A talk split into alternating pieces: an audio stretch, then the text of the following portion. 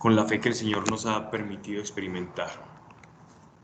Desde ahí sigamos transmitiendo.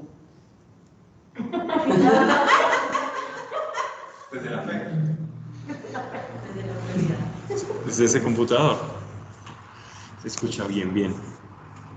Entonces eh, vamos a invitar a nuestro Señor, vamos a, a pedirle que nos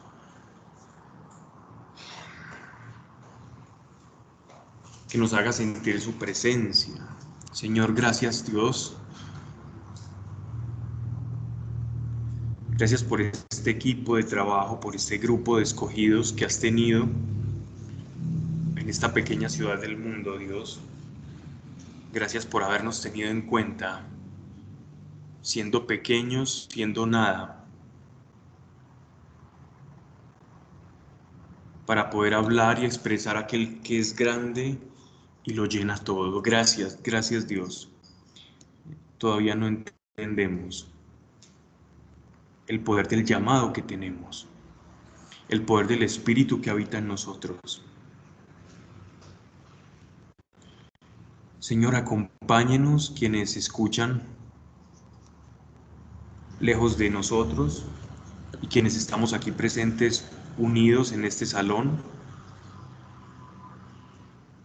Permítenos el experimentarte, tu presencia. Eres invitado Jesús de Nazaret, aquí se te honra, aquí se te busca, aquí se te sirve. Dios, y nada anhelamos más que tu presencia en medio de nosotros. Que pasees, pases, circundes este lugar y que puedas manifestar tu compañía en quienes escuchan y aún en quienes escucharán. Padre, gracias.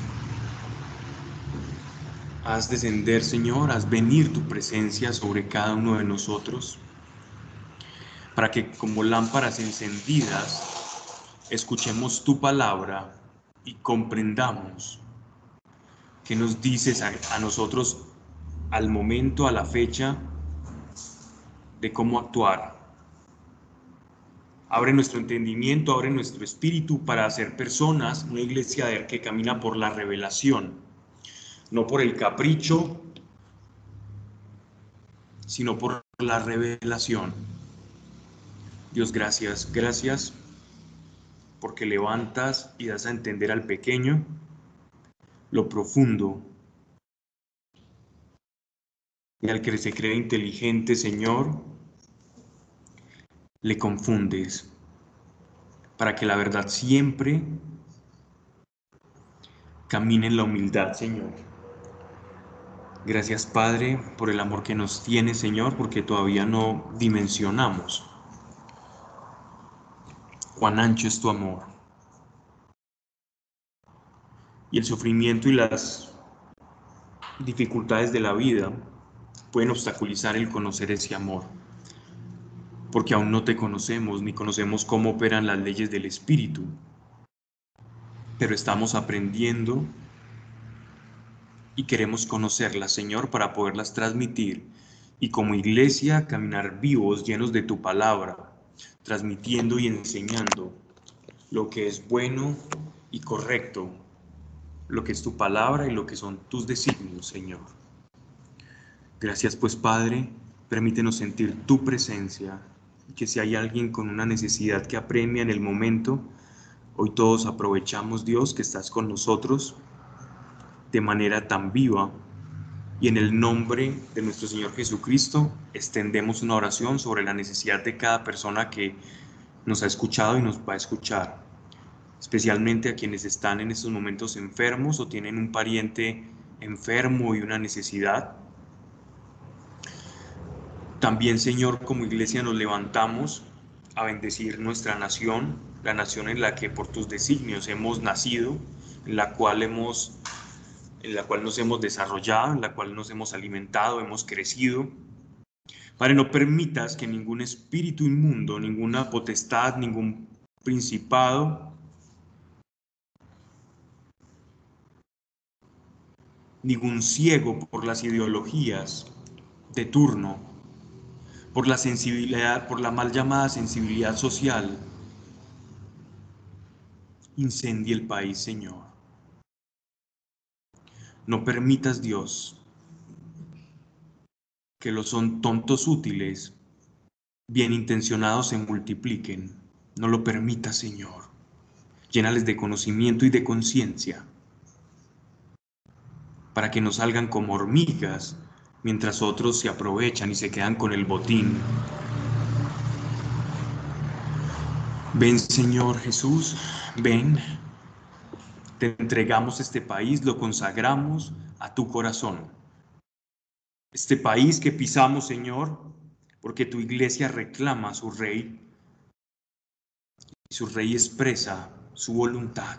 Y Señor, hágase tu voluntad aquí en Colombia como en el cielo los ángeles corren a hacer tu voluntad. En el nombre de nuestro Señor Jesucristo, paz, paz real a esta tierra. Amén y amén. Bien, veníamos entonces eh, escudriñando una serie de, de, eventos de juicio que, iban a, que íbamos a experimentar nosotros en lo que se llama la gran tribulación. Entonces, nótese algo importante en el Apocalipsis, y es que el libro del Apocalipsis como tal es una revelación que la podríamos dividir en dos partes. Esa, una primera parte que es un contenido que nos va a dar a nosotros un norte espiritual. ¿Qué quiere decir eso? Que vamos a entender cosas que pasan a niveles del espíritu. Por ejemplo, eh, hemos conocido sobre los seres vivientes, sobre las funciones de ciertos ángeles, sobre cómo los ángeles interactúan con la iglesia y con, los con las oraciones de los creyentes. También hemos comprendido cómo Dios concibe a la iglesia como una comunidad, es decir, como una familia unida a través de su Espíritu Santo. Y por otro lado, aparte de esas revelaciones del reino espiritual, el Apocalipsis nos muestra a nosotros que hay un juicio, que hay un juicio, que se llega al ser humano, a la naturaleza, que esa enemistad entre Dios y la creación va a llegar a un punto culminante y que mientras Dios se va acercando, porque el Apocalipsis miren que cada vez va como creciendo en proporción el juicio, no es lo mismo que leemos en los cuatro jinetes del Apocalipsis que lo que veremos en las trompetas, por ejemplo. Miren que se va incrementando el poder del juicio, o el dolor o los tormentos se van acrecentando. ¿Sí se me escucha bien, cierto? Súper. Ok. Va a seguir siendo el equipo de transmisión.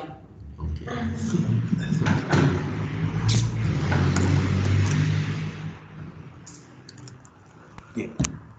Entonces, ese, ese, ese crecimiento exponencial de los sufrimientos es proporcional a que el reino de Dios se va acercando.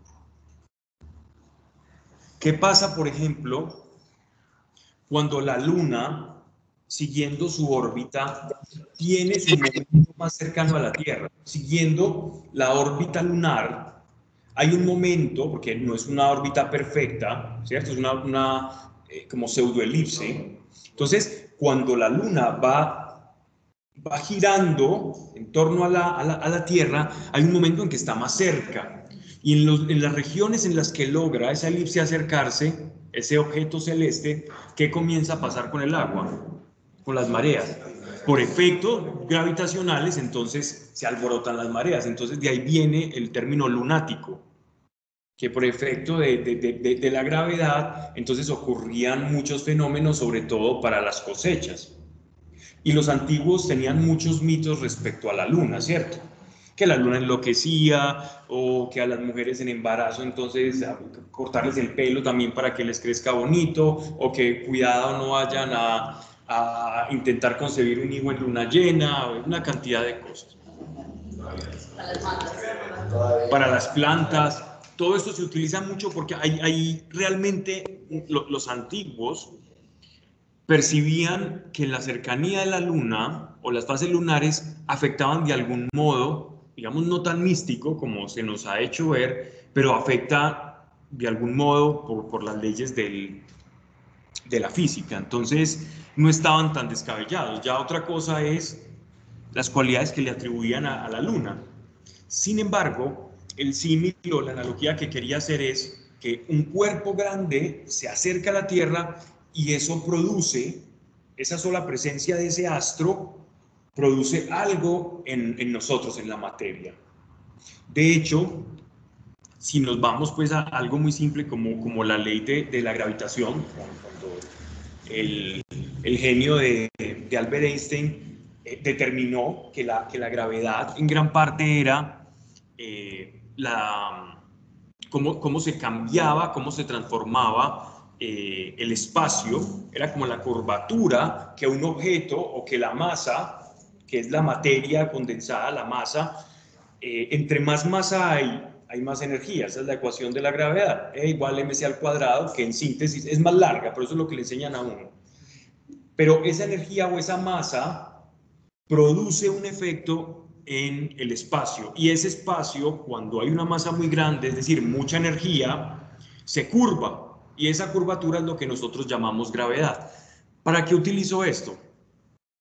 Porque lo, lo que nos narra Apocalipsis es que alguien tan grande se está acercando a la tierra, el reino de Dios se está acercando a la tierra, que cosas van a comenzar a desencadenarse en la tierra. ¿Ya? Entonces es la consecuencia del acercamiento de Dios, de todo su trono y del cielo a la tierra. El Padre nuestro es muy claro en esto. El deseo de todo creyente es, Señor, venga tu reino, hágase tu voluntad así en la tierra como en el cielo. Es un llamado del corazón que todos tenemos para que nosotros vivamos en la tierra como son las leyes en el cielo. Qué rico saber cómo viven los ángeles en el cielo, cómo operan las cosas en el cielo, cómo, son la, cómo es la, Jerusalén, la ciudad celestial, cómo viven los espíritus de los santos y de los, y de los hombres de Dios, qué hacen allá en el cielo. Pues ese cielo, acercándose a esta tierra, no que el cielo sea un lugar como tal que esté distante y se acerca, es mucho más complejo que eso, pero hasta donde nos dé entenderlo, el Apocalipsis es el proceso de acercamiento del cielo a la tierra. Y estos juicios, estas trompetas, estos caballos y lo que vamos a ver más adelante, las copas, son la consecuencia de ese acercamiento. La consecuencia del acercamiento de Dios para algunos, es decir, su iglesia, nosotros, va a ser motivo de alegría, de holgorio y de, gloria, de felicidad, de satisfacción, de saber que no creímos en vano, de restauración. Pero para aquellos que despreciaron a Dios desde el inicio, va a ser dolor, llanto y crujir de dientes. ¿Por qué? Porque la consecuencia de la presencia de Dios para ellos va a ser tormento y sufrimiento. Entonces, no nos alarmemos de lo que vamos a ver acá, porque en realidad es la consecuencia natural del acercamiento del reino de Dios a nosotros. Si nosotros concebimos el Apocalipsis de esta manera, es más fácil de comprenderlo en la perspectiva del cielo, en la perspectiva espiritual. Si nosotros lo leemos en la perspectiva material, en la perspectiva en la que hay un papá que se fue algunos días de trabajo al exterior y, que luego llega a casa y los hijos hicieron tremenda fiesta y los amigos allá en medio de la fiesta rompieron todas las porcelanas de la casa, dejaron todo tirado, todo sucio, se llevaron hasta el carro, dañaron la puerta del antejardín. Y entonces llega el papá furioso a acabar con todo enojado, airado, airado, intentar buscar, buscar al hijo y decirle qué hace hecho con la casa y los, y los que estén por ahí, pues que paguen escondedero a peso, como se dice por acá. Esa es otra forma de concebir el apocalipsis, pero es una, una forma muy natural de concebirlo, porque en realidad lo que estamos viendo es la consecuencia de lo mismo que hemos expuesto de lo que es la santidad de Dios. Su naturaleza santa, impoluta, eh, la naturaleza perfecta de Dios, encontrándose con un mundo, juxtaponiéndose con un mundo. ¿Qué va a pasar? Todo lo que es ajeno a su santidad, a su perfección, a su naturaleza, va a ser completamente transformado y lo que no sea transformado va a perecer en esa transformación. Entonces, entendámoslo así para que comprendamos que el mensaje es mucho más espiritual que simplemente un señor barbado, enojado, que viene a cobrarse venganza de todo aquel que ha hecho las cosas mal. Porque es, muy, es muy normal caer en eso, sino ver el cielo acercándose a la tierra y todo, todo aquello que no sea compatible con el cielo perece, cae y sufre, porque ese perecer y ese caer implica un sufrimiento. Ahora es como el contacto con la ira de Dios. Es exactamente lo mismo. Por eso los evangelios eh, y los profetas nos hablaban de la ira venidera. La ira venidera es esto. La ira venidera es su naturaleza viniendo hacia nosotros. Hay un libro muy bonito de Juan Bunyan que se llama El progreso del peregrino, que lo recomiendo a todos aquellos que quieran tener una, una lectura agradable. Muy agradable, está escrito a manera de cuento. Ese hombre lo escribió mientras estaba enjuiciado y encarcelado, un gran hombre de Dios en Inglaterra y él cuenta la historia de un hombre llamado casualmente Cristiano. Y Cristiano huye, él tiene una visión, unos sueños terribles, y entonces él, dice, yo quiero huir de, la ira venidera, porque estoy en la ciudad de la destrucción, y emprendí un viaje muy bonito, y en, ese, en el transcurso de ese viaje, eh, él va encontrando como su camino cristiano, y a la vez las dificultades que todos nosotros enfrentamos como iglesia, como hijos de Dios. Y está, es muy corto realmente y está en narrativa de cuento. Es muy fácil y muy agradable de leer. Y a los que no les guste leer mucho lo pueden escuchar en audio. Hay hasta dibujos animados del progreso del peregrino y es, y es muy precioso, es, es de verdad un bestseller de, de, de, la iglesia, del cristianismo, es una perla que tenemos que refleja muy bien lo que nosotros como creyentes tenemos que vivir. Y, y sobre todo recuerdo mucho un personaje, antes de adentrarme aquí al texto, un personaje que se llama Sabiduría, Sabio según el mundo, supremamente peligroso. Y ese sabio según el mundo es, es, es algo que, que cala mucho en este tiempo en el que nosotros estamos viviendo, donde muchos nos ofrecen eh, una sabiduría o nos, nos intentan explicar qué es lo que está pasando, pero en una sabiduría humana, desconociendo lo que Dios ya nos ha dicho que estamos viviendo y lo que va a pasar. Entonces les recomiendo el, el texto. Eso es gratuito, es, es de libre acceso, es un libro ya que le pertenece a la humanidad. Entonces recuerden que son siete trompetas. Acabamos de pasar la quinta trompeta, vamos a la sexta trompeta. Las trompetas son el shofar. ¿ok? Shofar, instrumento antiguo hecho con cuernos de carnero para, para convocar a la asamblea o convocar el pueblo para dar un anuncio. El sexto ángel sonó la trompeta y... Perdón, ¿no recuerdas el versículo exacto, capítulo y versículo? Ah, sí, capítulo 9, verso 13.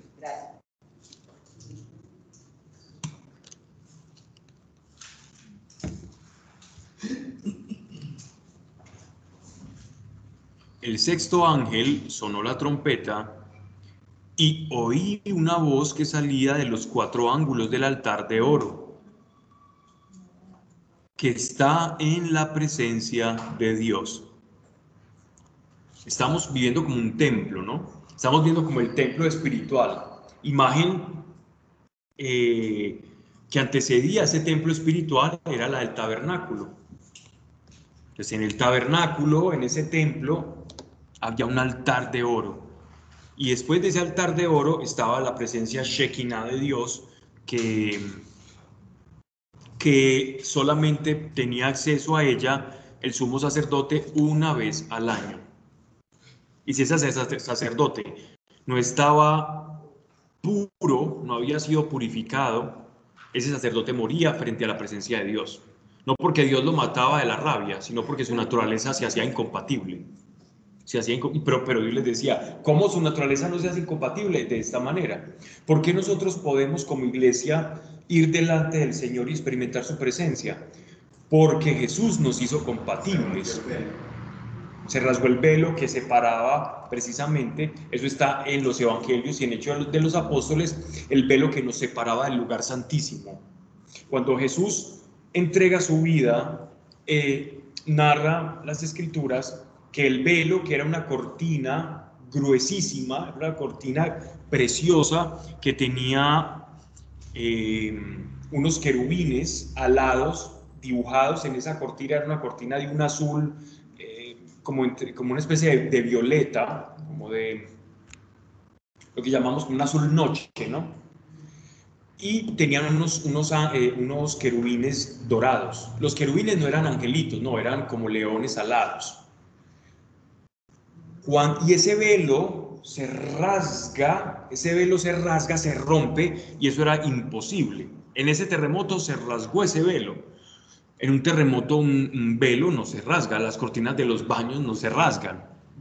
No, eso fue un acto sobrenatural de Dios de arriba hacia abajo. De arriba hacia abajo, se rasga el velo, eh, quitando que todas las personas tuviéramos acceso a ese lugar santísimo, no solo el sumo sacerdote, por la muerte de nuestro Señor, por su sacrificio. Entonces, por eso nosotros nos hacemos a través de la sangre de Cristo compatibles con Dios y podemos hablarle de una manera en la que ni siquiera el judío más osado le hablaba. De pronto el rey David por allá le, tenía como cierta confianza con Dios. Pero de resto, si un rabino te escuchaba en la época de nuestro Señor decirle a, Dios papá, te podrían apedrar, te podían lapidar, literalmente por blasfemo, por hereje. ¿Quién eres tú para decirle papá? Dile a Adonai, dile Señor. Y si acaso decirle Señor y no le sigues, mejor dile el nombre, o sea, Hashem como para respetar su santo nombre y no pronunciarlo en vano. De eso a que nosotros le digamos papá, hay una distancia muy grande, pero para que eso pudiese ser así, tuvo que rasgarse ese velo que, no nos, que nos permitía ese acceso.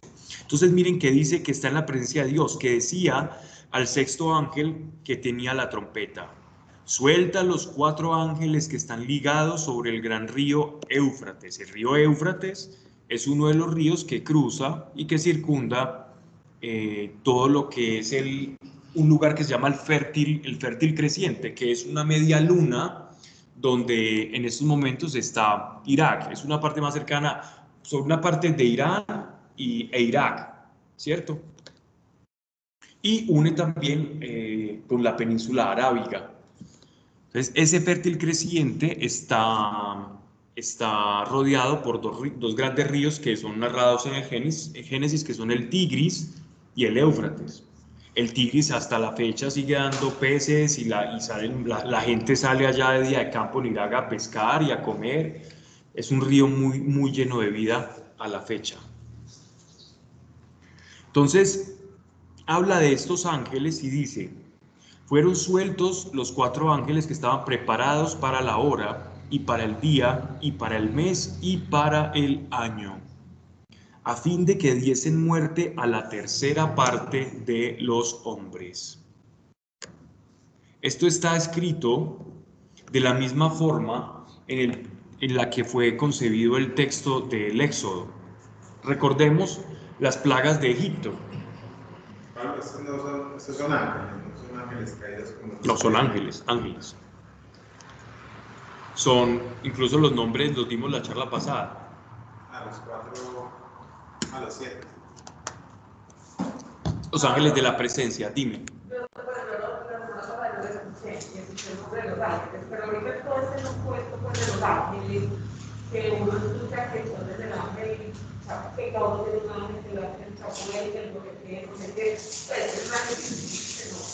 la,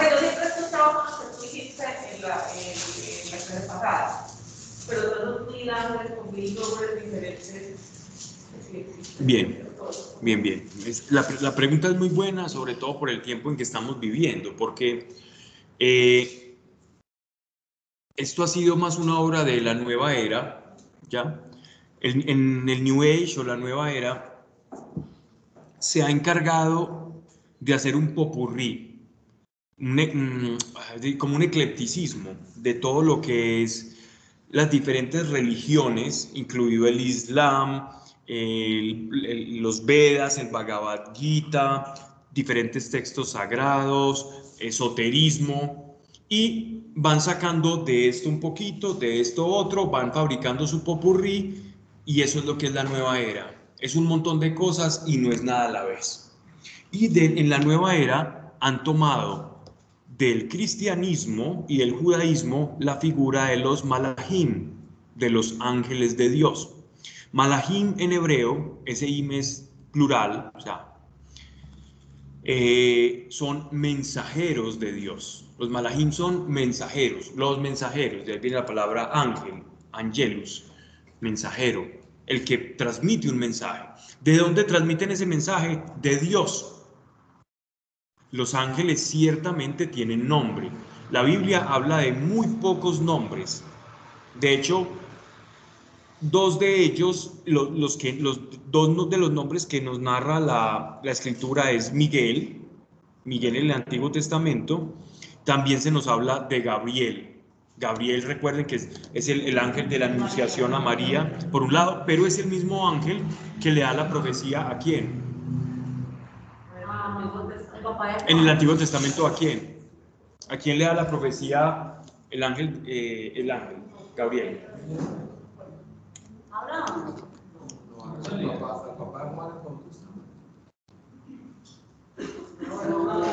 En el Antiguo Testamento. Hay que baja a hablar con Daniel. Ah, una pregunta. El ángel del Señor es uno de esos ángeles. Miguel. Es Miguel. Siempre que dicen el ángel, Ah, no, porque pero entonces él mencionaba los ángeles caídos, que es entonces yo cómo recuerdo los caídos, ¿cuáles son los que van? Muy buena pregunta. Entonces, sigamos. Miren, la Biblia, la Biblia solo nos habla de estos, de estos ángeles, excepto, ah bueno, y también en los deuterocanónicos se nos habla, en el libro de Tobías, en el libro deuterocanónico de Tobías se nos habla de, de Rafael, sí, Rafael, que significa Dios sana.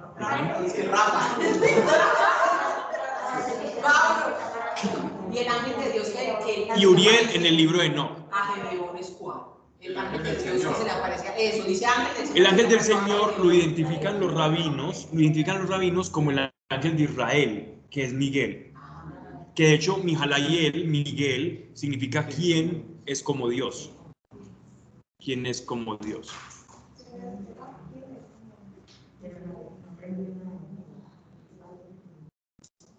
Y eh, el libro de Enoch, que es un libro apócrifo, es decir, no está dentro del canon de la Biblia, nos habla de Uriel, que es el ángel que se encarga de sellar el abismo. Uriel. Entonces, ¿qué pasa? La nueva era, O sea, de retener a los demonios. ¿era Sí, sí, sí. de sí, el libro de Judas hace referencia al, al libro de Enoch, pero no se refiere a Uriel, pero hace referencia a un, a un fragmento del libro de Enoch. Bien, para no que no nos confundamos en esto. Entonces, ¿qué pasa con los ángeles? Los ángeles han sido abusados por la nueva era y han cambiado la forma santa en la que fueron concebidos, es decir, mensajeros del cielo para nosotros. Los ángeles llegaban del cielo y traían mensajes a los hombres de Dios. No, no los, a, a los hombres de parte de Dios. Ok. Entonces, ¿qué pasa con, con los ángeles? De hecho, el Apocalipsis, el primero que ve, Juan ve a un ángel. Recuerden en el capítulo 1, a Juan se le aparece un ángel. Y eh, conociendo el texto sagrado o mirándolo, dicen, ah, bueno, existen estos ángeles, entonces hablemos con los ángeles con estos seres angelicales, invoquemos los ángeles, la vela para este, y toman de unos textos judíos una serie, textos que no son reconocidos ni siquiera por los ortodoxos judíos, eh, una serie de, de nombres angélicos que están en la Cábala, como Metatrón y otra serie angélica, hay muchos más, aquí, pero utilizan esos nombres angélicos para hacer invocaciones, ritos, que el ángel del amor y el ángel de esto, que venga a invitar a los ángeles, que hagamos, que hablemos con los ángeles. Hay grupos, exacto, hay grupos que canalizan, hay grupos que canalizan y entran como una especie de éxtasis hipnótico y, un- y entonces el ángel habla a través de ellos, ¿vale? Pero la cristiandad, desde los padres de la iglesia, se ha tenido muy claro la función angelical. La función angelical no depende de nosotros, sino que depende del- de aquel que necesita enviar un mensaje. Aquel que... Pues el ángel de la guarda es una realidad.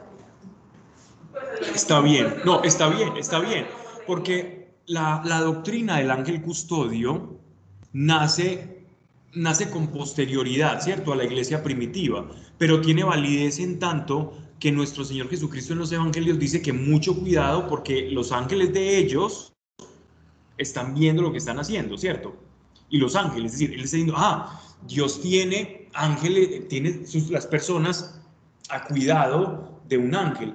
Tanto así que recordemos cómo comienzan las cartas del Apocalipsis.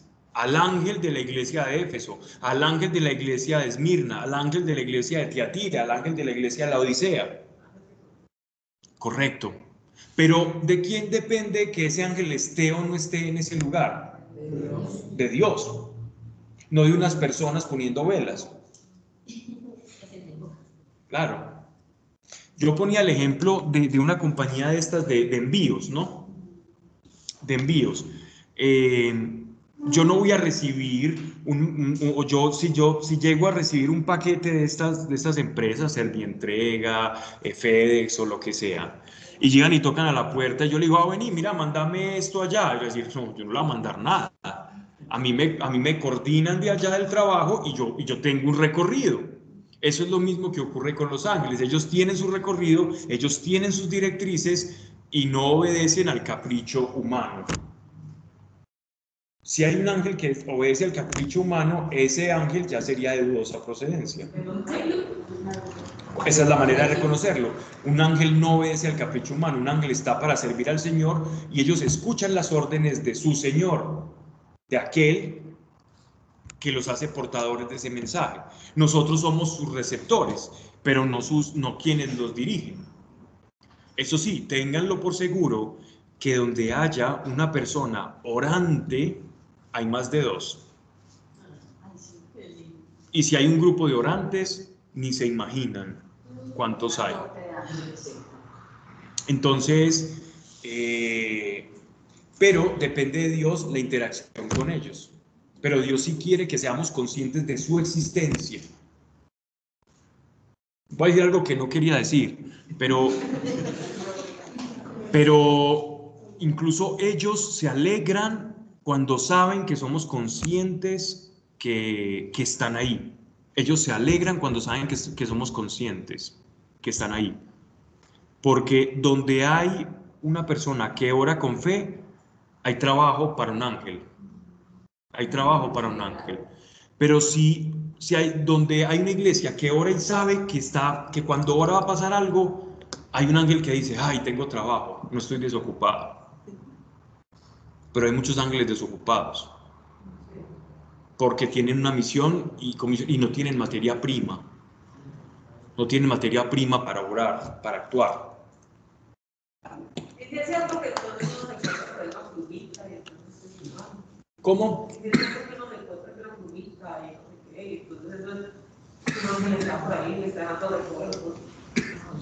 Perdón. No, sí pasa, sí pasa, sí pasa, sí pasa eso. Pero eso no te va. Sí pasa, pero no es, de- no es lo... el sentido de- Sí puede pasar. Sí puede pasar, pero no es algo que...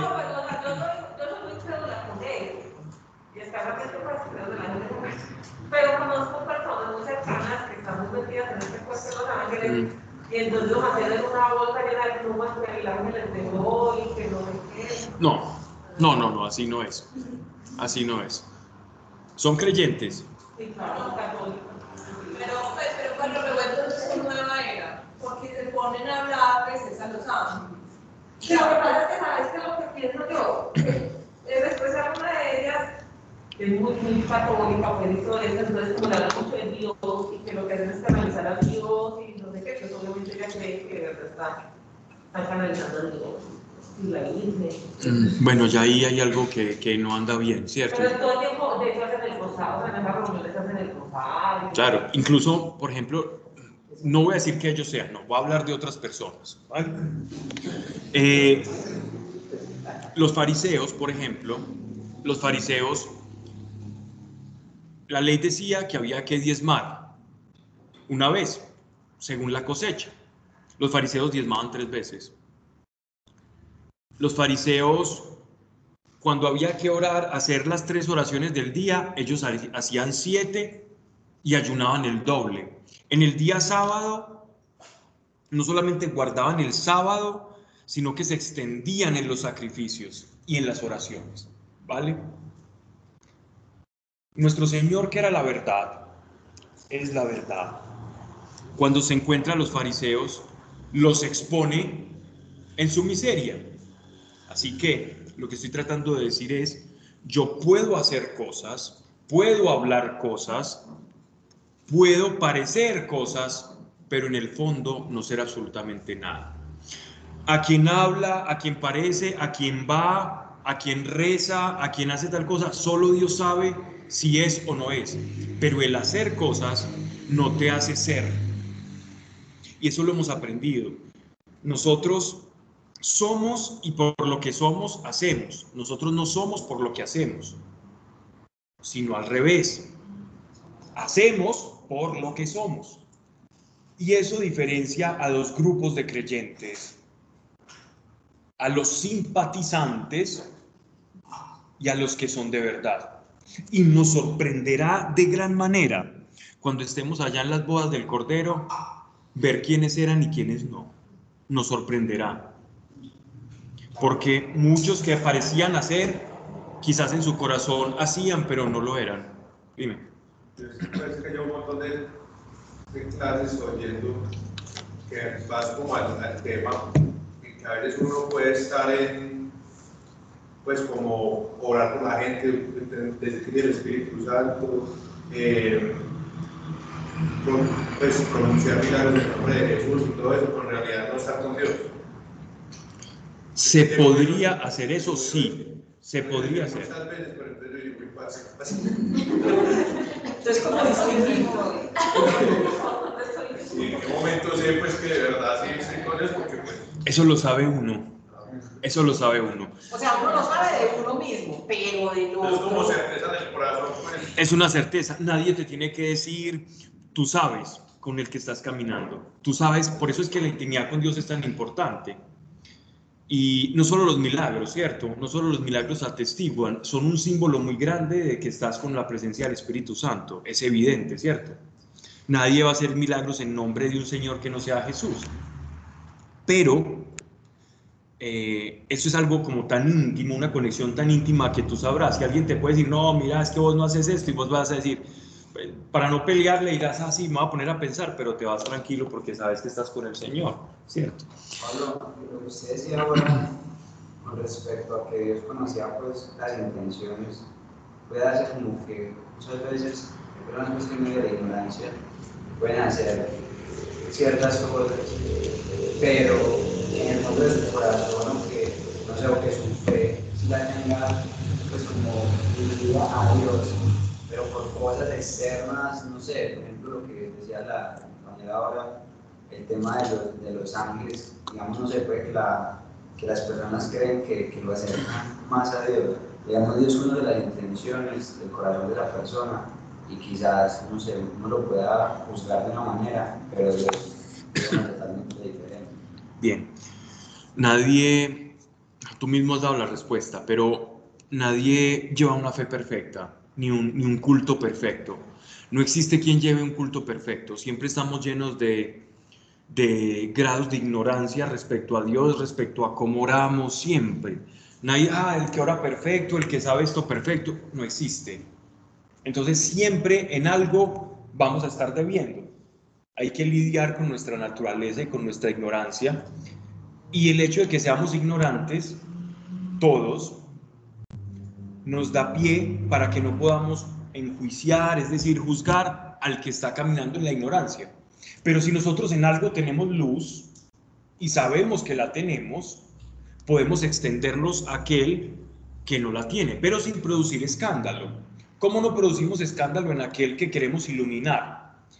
Es sin decirle que yo lo hago bien y él lo hace mal, porque lo estoy escandalizando. Pero poco a poco irle transmitiendo esa inquietud. Por ejemplo, ese, culto a los ángeles es muy peligroso porque puede derivar en una idolatría, ¿ya? Puede derivar en una completa intermediación y perderme del mensajero cuando el, el Señor que me está mandando el mensaje quiere hablar conmigo y yo me quedo es tomando tinto con el mensajero. ¿Y qué es lo que los ángeles transmiten por lo general? Transmiten mensajes que nos acercan a la voluntad de Dios. Sí puedes tener intimidad en el sentido de, de amistad con ángeles, sí, sí se puede si Dios lo permite y ángeles que puedes ver que te pueden acompañar en determinados momentos más frecuentes y que puedas ver el mismo dos o tres veces y ya, hasta ya es la tercera vez. Puede ocurrir, pero nunca va a dirigirse su, o se va a quedar tu atención en ese ángel. Si tu atención se queda en el ángel, por eso es que muchas veces no los vemos, porque ellos saben que pueden desviar nuestra atención. ¿Y no cómo identificaría que pues, pues que si viene de Dios? Por ejemplo, a mí una, me parece fuera de ella corriendo. Oye, es como los que Entonces él sabe, entonces no le va a aparecer. Para los pantalones. Discernimientos. Es muy simple. Todo lo que viene de Dios va a producir paz y va a oler a Dios. Y si vos tenés intimidad con Dios y has sentido la presencia de Dios, ellos van a estar untados, ungidos de esa presencia, así que no vas a poder salir corriendo, aunque posiblemente por, por, su, por su presencia y por la manera en que a veces se manifiestan, que pueden ser hasta 3 o 5 metros, podés, paso acá. Sí. Dios. Pero puede llegar a pasar, ojo, puede llegar a pasar que simplemente le digas a Dios, Dios y, y Dios. Por ejemplo, como No podemos encasillar a Dios. Me están haciendo hablar cosas que no quiero hablar, pero miren, Dios ocurre mucho, ocurre mucho, ocurre mucho. Y en las, en las liberaciones, ustedes verán que en las liberaciones muchas veces hay, hay una cantidad de intervención angélica. En las liberaciones la cantidad de intervención angélica es impresionante, es impresionante. Y las mismas personas que están en proceso de liberación eh, manifiestan el terror al ver un ángel en medio de la liberación, por ejemplo. Pablo, nos estamos desviando mucho. Gracias por ser ancla. Bien, sigamos.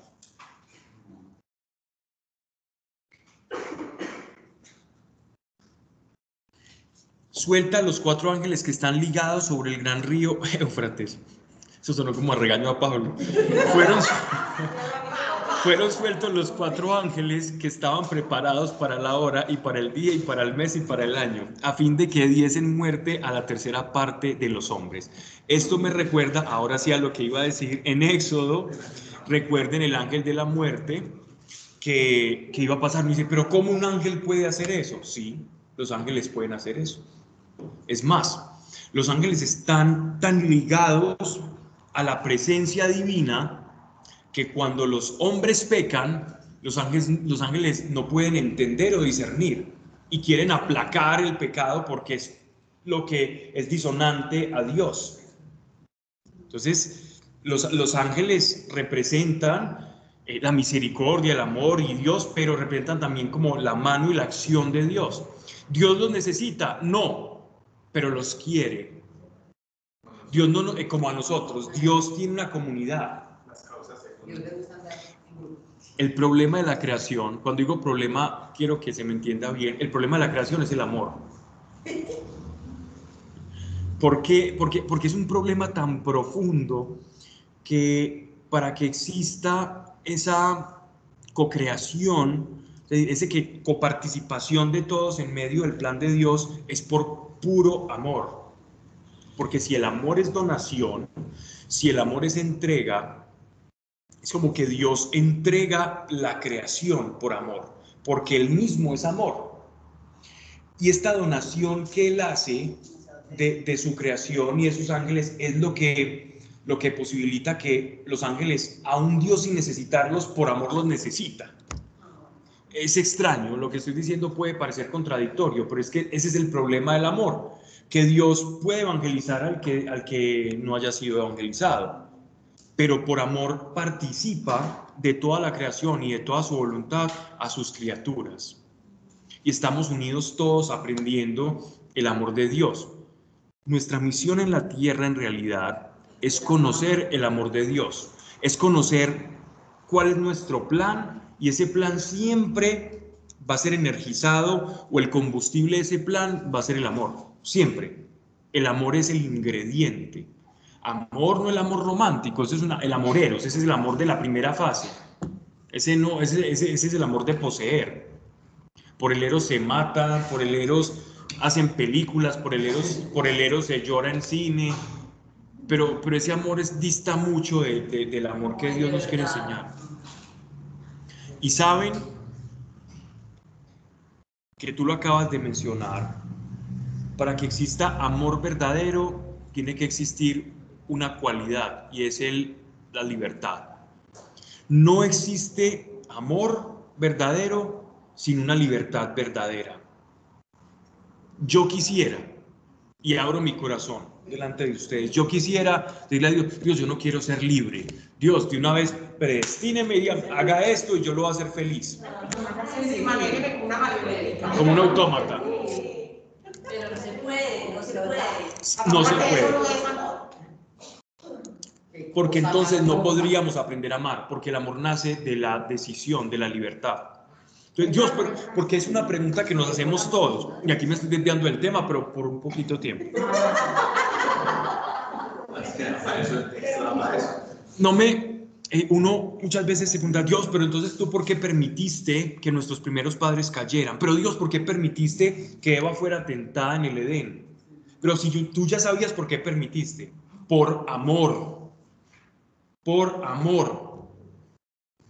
Pero eso es amor, sí, porque ellos fueron libres. Si yo no les hubiera hecho libres, significaría que ellos no iban a aprender a amar como yo amo y a crear y a co-crear y a reproducir la creación, porque eso es la reproducción humana, como yo lo hago. Y nosotros estamos aprendiendo todo el tiempo, de generación en generación, de Dios y de cómo Dios actúa. Toda nuestra experiencia en esta tierra es aprender del amor, porque fuimos concebidos por amor, te digo desde Dios, y Valga la aclaración. Y, ese es nuestro aprendizaje en esta tierra. El sacrificio y el evangelio es simplemente cómo Dios, cómo podemos volver a conectarnos con Dios. Pero en el, en el principio del mundo, el amor es, ha sido el aprendizaje. Esa es, esa es la, esa es la escuela humana. Nosotros no vinimos aquí a aprender física cuántica, no vinimos a hacer casas, a decir, miren el legado, a escribir 30 libros, a aparecer en, en, los, en las 10 personalidades más grandes según la revista yo no sé quién. Nosotros vinimos acá a este mundo a aprender qué es el amor, qué es el amor. Y el mejor ejemplo del amor es, es la donación de Jesucristo. Se dio completamente, todo completamente se entregó. Y eso es lo que nos refleja, ese es el plan de Dios. Entonces, si queremos conocer a Dios, miremos a su Hijo. Entonces, estos ángeles, dice, miren qué fuerte esto.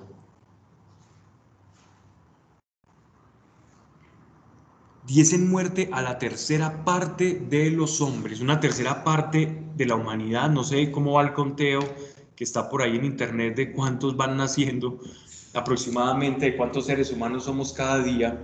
Imagínense la tercera parte. Si la tercera parte de chinitos perece, es- Esto sería tremendo, pues imagínense ya la, la cantidad de muertes. Ahora, de todo el globo terráqueo. Es mucho. No sabemos cómo van a morir. Sabemos que va a haber una acción por la que la tercera parte de la población va a perecer.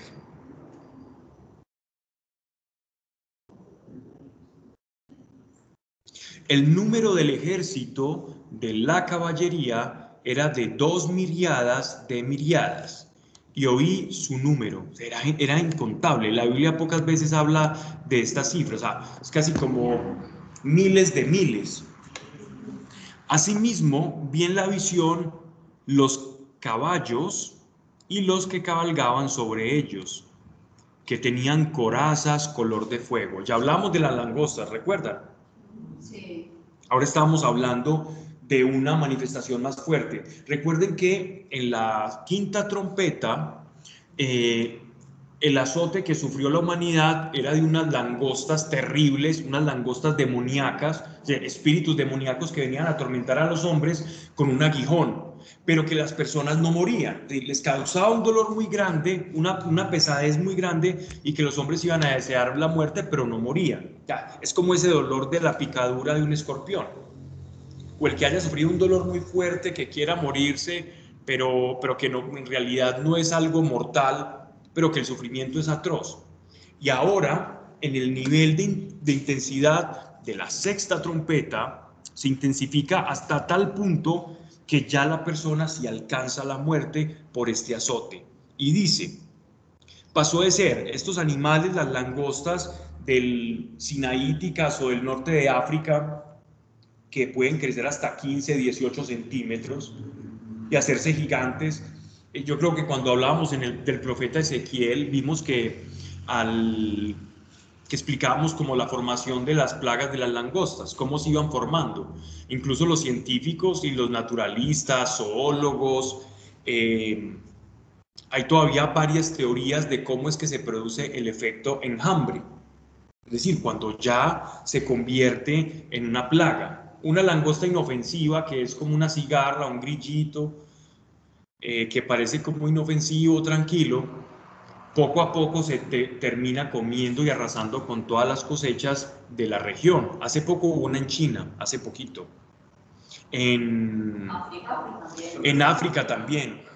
Entonces hay varias teorías de cómo se forman estas, estas plagas. Si de pronto alguna empieza a frotar las alas eh, de una manera y después la otra y empieza a hacer como una especie de efecto dominó.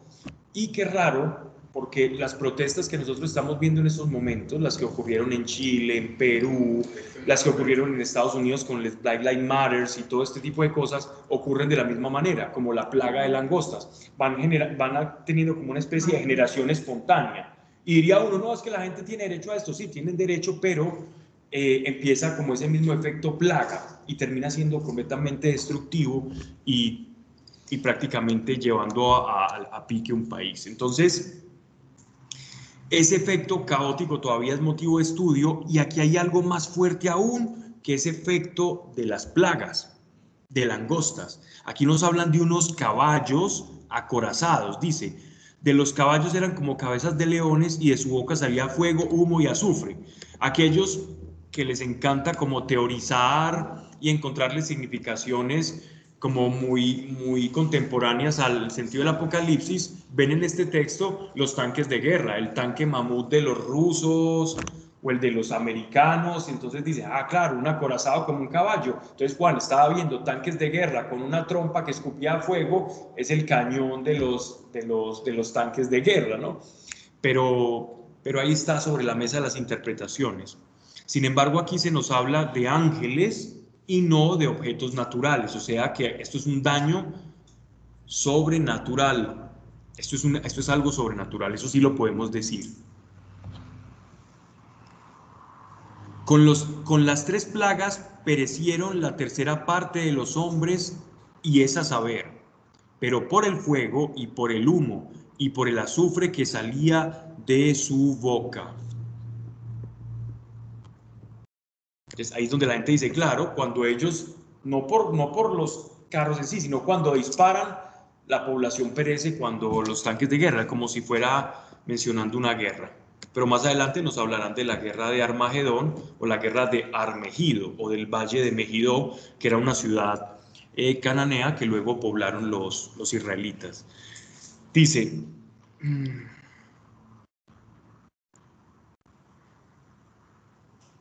el poder de los caballos estaba en su boca y en sus colas, pues las colas eran semejantes a serpientes, tenían cabezas y con ellas dañaban. Eh, Recuerdan en la mitología griega una figura que era la quimera, que era un león, una quimera, un león con, con cola de, su cola eran serpientes vivas y con alas. En la mitología griega eh, se hablaba de estos, de estos, de estos seres. Entonces Juan está un poco sabiendo primero, el- la- las personas, los que primero iban a leer este texto eran griegos y ellos sabían que toda esta serie, serie de seres mitológicos tenían como, como relación a eso, iban a poderlo entender fácilmente. Pero para nosotros se trata simplemente de demonios. El resto de los hombres que no murió de estas plagas no se arrepintieron de las obras de sus manos. Entonces, ¿por qué ocurre todo esto? Por juicio, para que haya un arrepentimiento. Cuando la presencia de Dios se va acercando en los tiempos al mundo y se va consumando todo lo que es la liberación de, de- del plan de Dios para, para el mundo, que es la salvación y la restauración, vencer la muerte, trascender la vida y la muerte, que es lo que vamos a hacer nosotros. Entonces, en este acercamiento del Señor, eh, va a haber un tiempo en que la gente cuando esté sintiendo la presencia de Dios y vea todo esto que está ocurriendo, tenga tiempo, o sea, hay tiempo aún para estas personas de decir, Dios, eres real, arrepentirse y recibiendo a Cristo, adoptar la naturaleza del Padre y poder ser compatible y unirse a la familia de la fe. Pero aún nos dice que hay personas tan duras de corazón, tan obstinadas y con tanta cerrazón, que a pesar de esas, de esas manifestaciones tan bruscas, van a decir, no, eso es casualidad, no, eso está, los, esa gente, esos cristianos, esos de la iglesia están diciendo allá que demonios y todo eso, no, eso fue por un virus X o por los rayos gamma de- de- del sol que nos están atrofiando acá, o por los celulares, o por los microondas, o, o- por, qué sé yo, por el efecto HARP, de, de las antenas que tienen los americanos allá, o, o por el efecto Mandela, o qué sé. Van a intentar dar mil y mil explicaciones al por qué está sucediendo todo eso y no se van a arrepentir de corazón. Y miren qué cantidad tan impresionante. Dice, el resto de hombres, o sea, aparte del tercio que murió, dice que va a haber unos que no van a morir, dice, no van a morir de estas plagas. No se arrepintieron de las obras de sus manos. Y nótese que está hablando en pretérito, en pasado, no se arrepintieron. Dios ya está viendo cómo todo esto va a terminar. No se arrepintieron. Dejando de adorar a los demonios a los ídolos de oro y de plata, de bronce y de piedra y de madera, los cuales ni pueden ver, ni oír, ni andar. Están hablando palabras de dos de los profetas del Antiguo Testamento. Ni se arrepintieron de sus homicidios, ni de sus maleficios, ni de su fornicación, ni de sus robos. Aún todavía, a pesar de que la presencia de Dios esté tan cerca y hayan, se haya sufrido los estragos de la naturaleza incompatible, muchos de ellos todavía van a seguir obstinados y cerrados. Tal es la naturaleza pues del hombre con la que tenemos que convivir porque es la concupiscencia. Bueno, la naturaleza del hombre, a los hombres. Vi otro ángel poderoso que descendía del cielo envuelto en una nube. La nube representa la gloria de Dios. Cuando Moisés pasaba mucho tiempo en la presencia de Dios, allá en el monte Moriah, él, él descendía, Moriah no, él descendía y cuando los israelitas, el pueblo de Israel lo veían, veían como una nube que le cubría su cara y su, cara era iluminada. Y esto mismo es como un ángel que viene de la presencia de Dios, por eso hablan poderoso. Y que descendía del cielo envuelto en una nube. Tenía su, sobre su cabeza el arco iris. Tenía sobre su cabeza el arco iris. Hemos hablado ya en numerosas oportunidades cómo la figura del arco iris ha sido completamente desvirtuada de su naturaleza, porque el arco iris en realidad refleja, pues, sinónimo del pacto que hizo Dios con la humanidad. ¿Recuerdan cuál es el pacto? Que no va a volver a diluviar.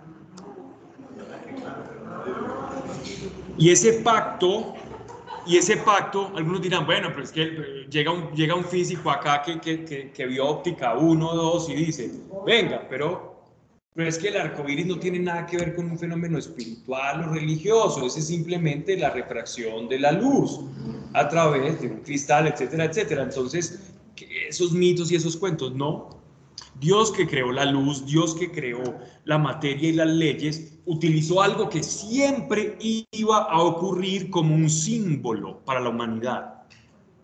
Y ojo, porque la luz, la luz, eh, la, la luz que nosotros podemos percibir en el arco iris, ¿cuántos colores o cuántas frecuencias de onda podemos reconocer? Siete. Siete frecuencias de onda. Entonces, si vemos el 7 en, la, en las escrituras, Dios nos está diciendo, estoy haciendo un pacto perfecto con ustedes, porque la luz va a seguir siempre siendo la luz, y el 7 que simboliza perfección, los siete espíritus de Dios, por ejemplo, es una prueba fehaciente y es un sello que yo les pongo dentro de mis leyes para que ustedes puedan ver. Y el arco iris es algo que se puede ver continuamente, siempre salen y que el ser humano puede usar como recordación. Entonces, no es que en sí el arco iris eh, sea eso, sino que Dios utiliza algo dentro de sus leyes para expresarnos una verdad universal y un pacto. Yo cada que veo por lo menos un arco iris recuerdo, ay Señor, no nos vas a inundar. Y me maravillo, por más que los veo, me maravillo. Y cuando hay doble, doble arco iris es precioso. Entonces miren cómo, cómo, cómo algo tan bonito se ha vuelto la bandera, se ha vuelto la bandera de, de un movimiento de un movimiento que reclama y hace determinadas cosas, pero que nada tiene que ver. Es decir, utilizar, utilizar ese, ese, ese sello, ese pacto y, y convertirlo en su propia bandera. Y su rostro era como el sol y sus pies como columna de fuego. Y en su mano tenía un librito abierto cuando veamos esto del librito en diminutivo, recordemos también que los profetas del Antiguo Testamento, algunos se tragaron un librito. El librito es la palabra de Dios, es un mensaje que Dios tiene. Pero este librito es algo diferente al gran libro que se está desenvolviendo. Recuerden que cada escena que vamos narrando aquí en los capítulos es un libro que el ángel va abriendo, que el cordero va abriendo delante de los ojos de Juan y que Juan ve toda esa escena ocurrir. Pero este ángel viene como antes de la, séptima trompeta y viene donde Juan, de la presencia de Dios, a decirle, ok, no te voy a mostrar otra cosa, te voy a dar otra palabra de Dios aparte, aparte. No la que viene, no la siguiente trompeta, sino que es una, una profecía en medio de la gran profecía de la revelación. Por eso es un librito. Y poniendo su pie derecho sobre el mar y el izquierdo sobre la tierra, ¿qué tamaño de ángel era este? Gritó con poderosa voz, como león que ruge. Cuando gritó, hablaron los siete truenos con sus propias voces. Hay teólogos que se han roto el seso intentando descifrar cuáles son estos siete truenos con sus propias voces. ¿Cierto? Hay muchas analogías que puede ser esto, que puede ser aquello, pero en el contexto en el que nosotros estamos viendo, digamos que es una manifestación muy fuerte de Dios, es algo que Dios le está diciendo y está revelando a través de esto, y que el 7 significa un sello y un sello de algo muy brusco que va a escuchar el apóstol Juan. Quedan abiertas las interpretaciones, los invito a que busquen las interpretaciones de los, de los siete truenos de Dios, vale la pena, pero eh, yo me quedo igualmente en el, en el contexto, ¿cierto? Para no generar confusión. Verso 4. Cuando hubieron hablado los siete truenos, iba yo a escribir, pero oí una voz del cielo que me decía, sella las cosas que han hablado los siete truenos y no las escribas. El ángel que yo había visto estar sobre el mar y sobre la tierra, levantó al cielo su mano derecha. Ojo, levantar la diestra es un movimiento para sellar un pacto. ¿Mm? ¿Perdón? Exacto, mira, mira, mira que es algo que tenemos en el inconsciente, ¿ves? Pablo, ¿y qué tan cierto puede ser que uno escucha que es que la vida a los tres pastorcitos, lo que le dijo que no nos cree, todavía no la Eh, son- son- Pues que la Virgen de los tres pastorcitos, lo que le dijo, los secretos que eran en el Apocalipsis. Hay tantas cosas- pero algunos de ellos ya han revelado los secretos, entonces ya eso, ya. Y sí, Y hablaron entonces de que mundiales. que el comunismo, que eso, pero, pero sobre este, sobre este texto, como es tan denso, se puede especular mucho, ¿cierto? Ya vamos a hablar, por ejemplo, ahorita en este capítulo que sigue, de la mujer vestida de sol, ¿cierto? Que hay muchas interpretaciones, algunos ven la vida de la Sagrada Familia, ven a María representada allí, eh, algunos ven la guadalupana, la, la- la Virgen de Guadalupe, que se le apareció al, al- indio Diego allá, y entonces algunos ven esa representación allí. O algunos padres de la iglesia, por ejemplo, antes de todo esto simplemente interpretaban que ese era el peregrinar de la iglesia en el mundo, en el desierto, y que la Sagrada Familia de alguna manera prefiguraba lo que era el peregrinaje de la iglesia, ¿no? Pero, pero vamos por ahí. Así que no solamente hay una sola interpretación, pero en el grueso del Apocalipsis sí vamos a tener claridad. Solo sobre ciertos textos que pueden tornarse oscuros, como el de los siete truenos, que eran los siete truenos, no sabemos porque Juan no nos está diciendo, nos dice que escuchó los siete truenos de Dios, ¿cierto? Y que ellos dijeron cosas, cada uno por su cuenta, pero que le decían a, que él iba a escribir y le dijeron que no escribiera. ¿Ya? Entonces uno podría decir, Juan, pero ¿para qué contás? si no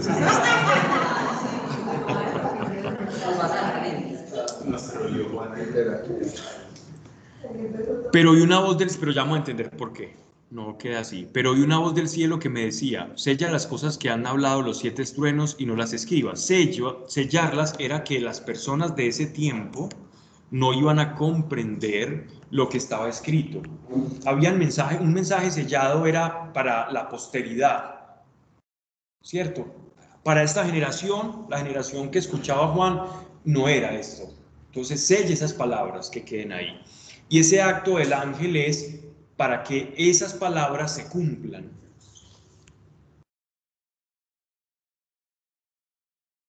Y juró por el que vive, o sea, el ángel, por los siglos de los siglos que creó el cielo y cuanto hay en él, la tierra y cuanto en ella hay, el mar y cuanto existe en él, que no habrá más tiempo, sino que en los días de la voz del séptimo ángel, cuando él suene la trompeta, se cumplirá el misterio de Dios, como él lo anunció a sus siervos los profetas. En la carta del apóstol Pablo a los de, de Tesalónica, a los tesalonicenses, Pablo nos habla de la trompeta del séptimo ángel. O sea que en la iglesia primitiva sabían que había un toque de trompetas angelicales y que cuando llegase la séptima trompeta iba a venir la resurrección de los muertos. Entonces, como no diga lo que está ahí, porque parece que lo que dijeron esas voces iba a ser muy fuerte. Iba a ser, era muy fuerte. Guárdelo en ese libro. Pero es lo que usted escuchó, como no, no, no, se, va, no se va a revelar, sí se va a revelar una cosa, que todo lo que usted escuchó se va a cumplir y que va a haber un fin de los tiempos. Eso sí podemos dar por sentado. ¿Qué es el fin de los tiempos? Que tal cual nosotros conocemos el tiempo y el espacio, tal cual como nosotros vivimos nuestra vida cotidiana, va a cambiar. No es que de pronto vayamos a vivir todos en el cielo y, y- y con una paz y una cosa, no. Eso también, pero, pero dentro de un tiempo y un espacio completamente diferente. Nosotros los seres humanos vamos a ser transformados y esto va a cambiar. No vamos a seguir siendo los mismos ni físicamente, ni interiormente, ni espiritualmente. Vamos a ser transfigurados en algo. Ese es nuestro camino, ese es nuestro gran llamado. Como la metamorfosis de la, de la oruga, que no sabe y está comiendo y es toda feíta y se mueve ahí y de repente se vuelve pues que uno diga, pues ¿a qué le pasó? Como esos pichones, como esos pichones que son bien feos y después terminan siendo todos bonitos. Algo así. Algo así nos espera, algo así.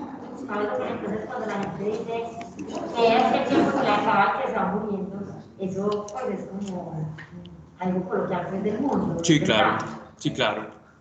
Eh, el tiempo como tal, ellos, lo- los que ya se fueron, viven, un- viven en, un, tiempo muy similar al que vamos a vivir nosotros, pero aquellos que ya murieron o que durmieron según, según el lenguaje bíblico que es más acorde a nosotros, eh, están esperando de recibir un cuerpo. Ellos están vivos, pero, pero van, a, van a recibir un cuerpo glorioso y van a resucitar. Eso se llama la resurrección de los muertos van a resucitar, ellos van a aparecer en un como, como una especie de cuerpo entre materia y espíritu, que va a poder moverse entre la materia y el espíritu.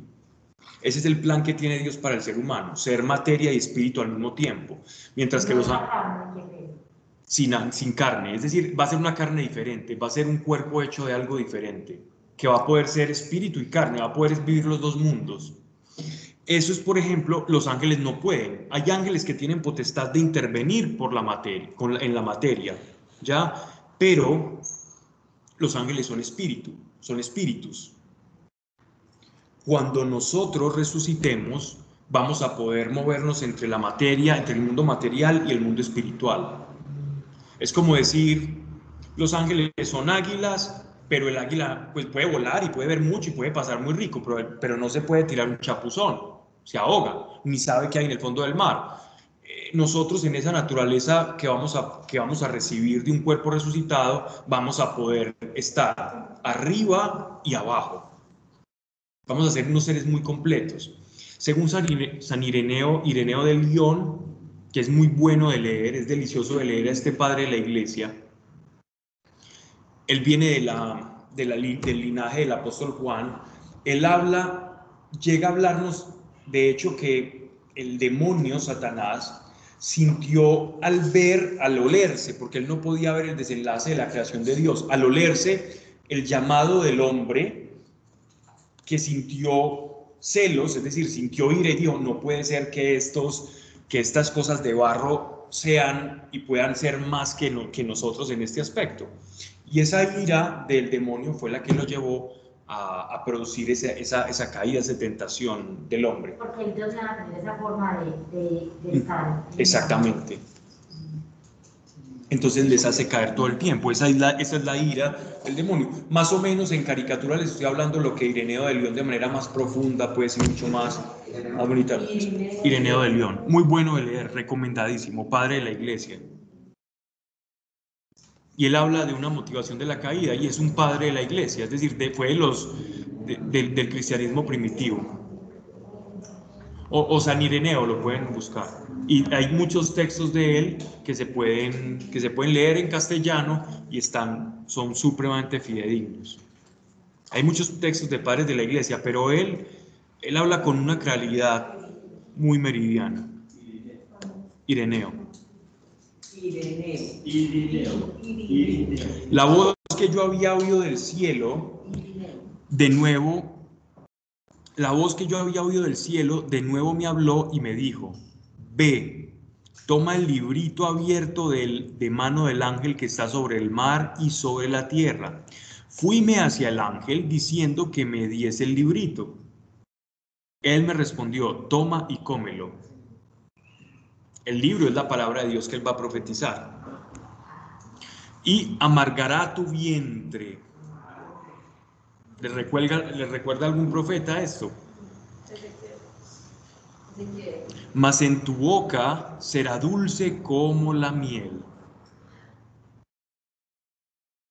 Tomé el librito de mano del ángel y me puse a comerlo. Y era en mi boca como miel dulce. Pero cuando lo hube comido, sentí amargadas mis entrañas. Me dijeron, es preciso que de nuevo profetices a los pueblos, a las naciones, a las lenguas y a los reyes numerosos. Estamos hablando de un intermedio, de un break en medio de la sexta trompeta y la séptima trompeta, ¿vale? Para que tengamos como una cronología. Antes de que el ángel tocara la séptima trompeta, el, desciende un ángel con arcoíris en su coronilla, con una envuelto en una nube, o sea, mostrando el poder y la majestad que tenía ese ángel que estaba justo en la presencia de Dios, imbuido y lleno de su presencia, y baja a traerle este librito a Juan. O sea, un mensaje, una palabra de Dios.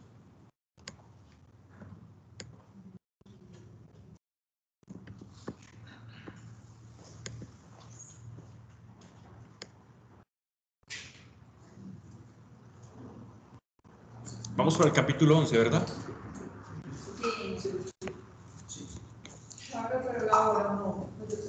¿Cómo? Sí, hora. A las nueve. ¿Es hasta la hora? 7, 8, 9, sí. Pablo, pero ese break ese, se manifiesta, pues podríamos decir que nosotros estamos en ese break de la séptima trompeta, o eso no se puede asimilar como algo. Sí se podría asimilar, sí se podría asimilar, pero eh, según, según estamos viendo, yo creo que estamos empezando, podría decir, no, es que soy muy atrevido a decir eso, pero, pero estaríamos más cercanos a los caballos, porque todavía no ha perecido la tercera parte de la población, todavía no ha caído ninguna cosa en el mar, todavía no vemos, aunque hay una manifestación demoníaca muy clara en el mundo y se está empezando a ver cosas, eh, por todo lo que está pasando, es que el Apocalipsis, mucha gente está empezando a estudiar y a leer el Apocalipsis, por todo esto que está pasando, por el corona, por lo que está ocurriendo eh, con las revoluciones en todas partes del mundo, en esos momentos el- los disturbios en la franja de Gaza, lo que está ocurriendo en China, eh, las poblaciones, tantas cosas de la, de la agenda geopolítica mundial que se está convulsionando, unido a una enfermedad, porque es que van de la mano, enfermedad, crisis económica y rumores de guerra que podríamos decir, estemos alerta que estamos viendo unos tiempos que pueden ser los que nos está hablando el apóstol Juan. Entonces, para eso lo estamos leyendo, para que lo identifiquemos. Para decir que estamos en la séptima trompeta, tenemos que ver una, una mortandad mundial a niveles como nunca antes, ni siquiera como la peste bubónica, ni otras grandes pestes de la humanidad, o la, o la gripe española, no, cosas mucho más fuertes. Entonces, vamos, vamos, a, vamos a dejar acá, porque vamos a entrarnos ya en un tema largo que es que nos va a llevar a hablar un poco sobre el templo de, de- de Jerusalén, ¿cierto? Entonces, me gustaría explicar cosas de ese templo para que cuando leamos a Juan nos familiaricemos con ella. De lo posible, buscaremos, si alguien me lo recuerda, traer de pronto un proyector, yo tengo uno, y solo necesito una, una como Anita o como Pa, que me lo recuerde, y tener una imagen, aquí podríamos proyectarla, de- del templo y explicar a qué se está refiriendo. Para la próxima clase. Sí, para la Ah, próxima charla. Lo tendríamos acá.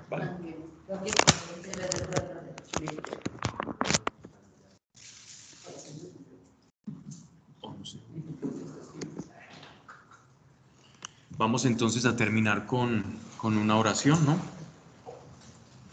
Padre, gracias, Señor, por cada persona que nos escucha. Dios, sobre todo hoy, sobre todo hoy, que tengamos luz para interpretar los tiempos y cómo actuar como iglesia, para que no nos dejemos llevar por corriente ideológica, política, por turba, por ninguna persona sediciosa que quiera sacar y pescar en río revuelto. Que nosotros antepongamos tu palabra, tu, tu revelación y tu amor por encima, por encima de cualquier capricho humano, de cualquier sensación. Dios, que podamos ser, Señor, piedras vivas para que escuchemos tu voz. Señor, que la paz sea, Señor, con todos aquellos que guardan tu palabra. En el nombre de Jesucristo de Nazaret. Amén y amén.